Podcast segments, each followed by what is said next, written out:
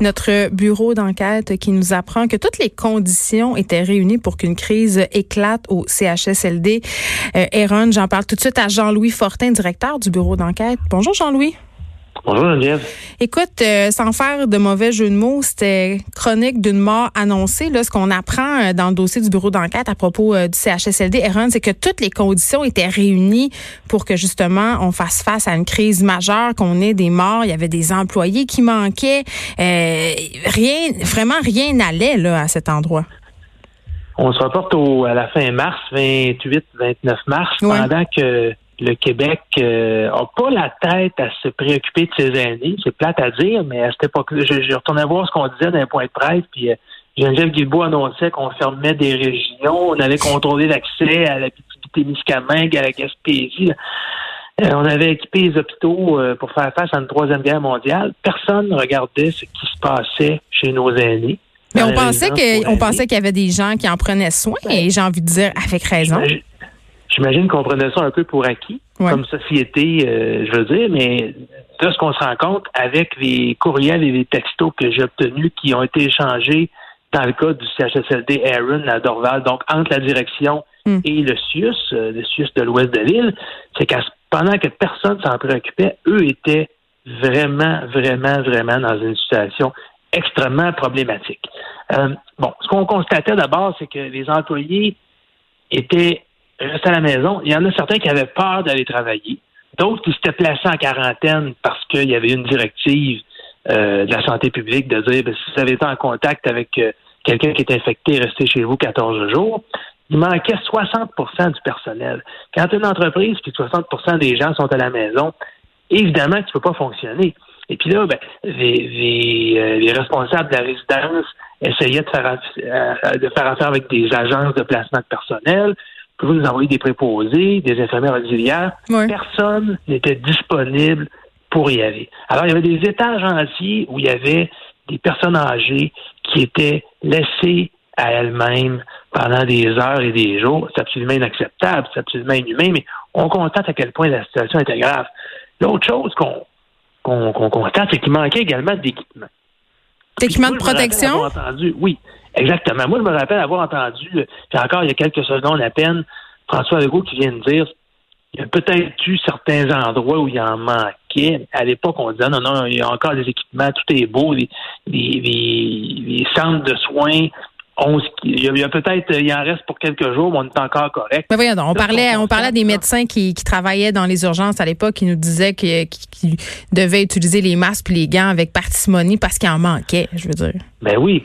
Peut-être la directrice du centre, euh, Aaron, qui, qui, hmm. qui, écrit au CIUS et qui dit ben là, euh, j'ai plus de visière, j'ai plus de veste, j'ai plus de protection, j'ai plus de masque. On vous en a envoyé il y a deux jours. Ben, c'est déjà tout passé, ça, madame. Envoyez-moi en d'autres. Je peux même aller chercher. je vais, hmm. prendre mon véhicule puis je vais aller chercher s'il faut. sais. Alors, on, constate vraiment la détresse profonde de part et d'autre.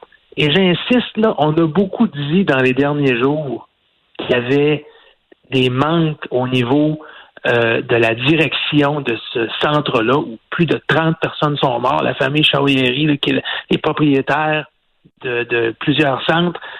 Mais moi, je constate qu'également au sud de l'ouest de l'île de Montréal, je comprends que c'est des êtres humains, des gens qui font ce qu'ils peuvent, qui fonctionnent avec des ressources limitées, mais il y a eu des manques également à ce niveau-là, là, de s'assurer que les établissements sur le territoire avaient le matériel euh, nécessaire de s'assurer qu'il y avait un suivi qui était fait sur le nombre de victimes. Oui, puis de la transparence aussi, Jean-Louis, c'est intéressant ce que tu dis parce que la propriétaire, quand même, euh, Catherine Chouéry, a fait une sortie. Euh, elle a envoyé une lettre à, la ministre de la Santé le 9 avril dernier. Euh, vous, vous révélez, entre autres, quelques éléments. Cette lettre, donc, dont celui-là, quand même, qui m'a interpellé, le CIUS qui n'aurait pas voulu lui dire quel résident avait été infecté, c'est quand même majeur ben, c'est majeur. Puis on comprend qu'on peut pas fonctionner comme ça dans un, réseau de la santé. Hmm. Quand les exploitants d'établissements privés et le réseau public sont pas capables de se parler, de se sentir, se chicanent, s'envoient des mises en demeure d'avocats plutôt que de régler les problèmes euh,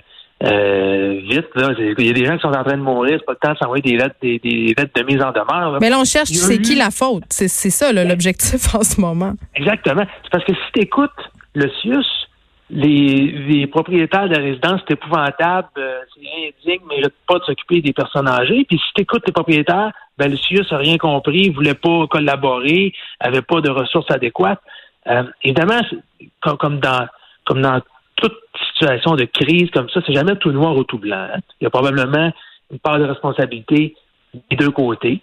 Euh, présentement, il y a trois enquêtes qui sont encore une enquête criminelle hein, de la police de Montréal. Il faut bien le, hmm. faut bien, euh, est-ce qu'il pourrait y avoir éventuellement des accusations de négligence criminelle euh, portées parce qu'il y a quand même eu plusieurs dizaines de, personnes qui sont décédées. C'est envisagé.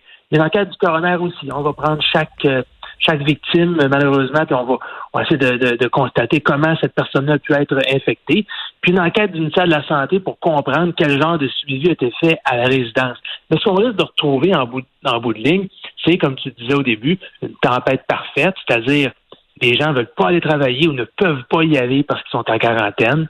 Il manque d'équipement, il manque de masques, il manque de gants. Bref, c'est tout le système, dire, qui était pas prêt dans les résidences pour aînés à faire face à la crise.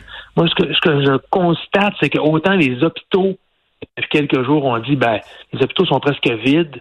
On s'est rendu compte que c'était moins pire que ce qu'on pensait. On avait annulé des chirurgies pour faire de la place pour des patients éventuellement malades. Ces places-là sont restées vides. Bon, mais en même temps, Jean-Louis, tu conviendras que si euh, on avait été submergé, on aurait aussi fait des reproches. Donc, c'était aussi bien de prévoir le pire. Puis ça, je pense que c'est important qu'on le fait.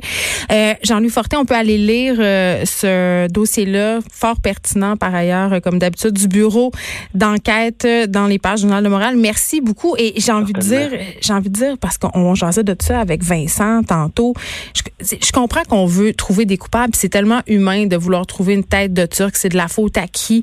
Dans ce dossier-là, particulièrement là, cette famille-là, quand même, la famille Chouéry, euh, depuis quelques années déjà, euh, parce qu'ils ont plusieurs établissements, euh, ce monsieur-là, Chouéry, ses trois filles qui gèrent des centres d'hébergement, voient leur réputation être entachée, mais on le voit là par cette lettre révélée par le bureau d'enquête.